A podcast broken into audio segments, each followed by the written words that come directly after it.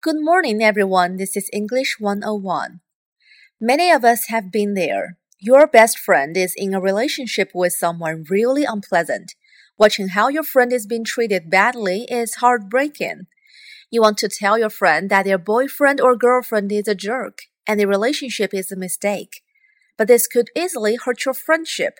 So should you hold your tongue or speak up? Should a true friend always tell the truth?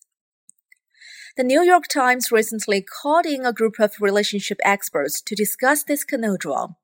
They all agreed that honesty is expected from a true friend. So what is important is not whether you should speak up, but how you speak up.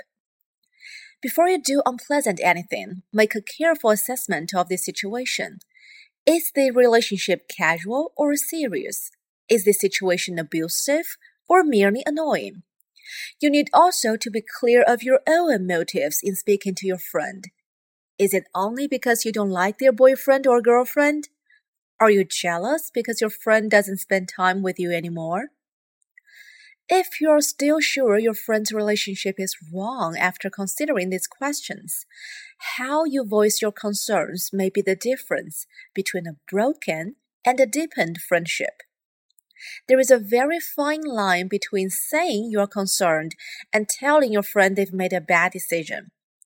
So once you've voiced your concerns, do your best to, to encourage your friend, even if they choose not to take your advice. Remember, no one likes to hear, I told you so.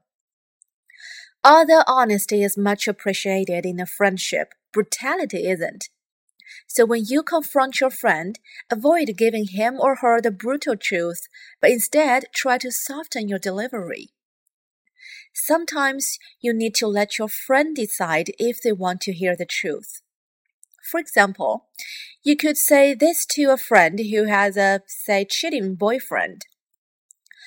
Well, um, someone I know has a problem and I don't know what to tell her. She found out her friend's boyfriend is cheating on her, but she doesn't know if she should tell her friend or stay out of it.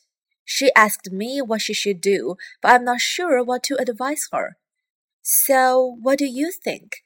Would you want someone to tell you the truth in a similar situation? That way, your friend gets to determine whether or not he or she ends up on the receiving end of your brutal truth. And if that fails, you can always send an anonymous email. Alright, I think you get it. Have a nice day. Bye.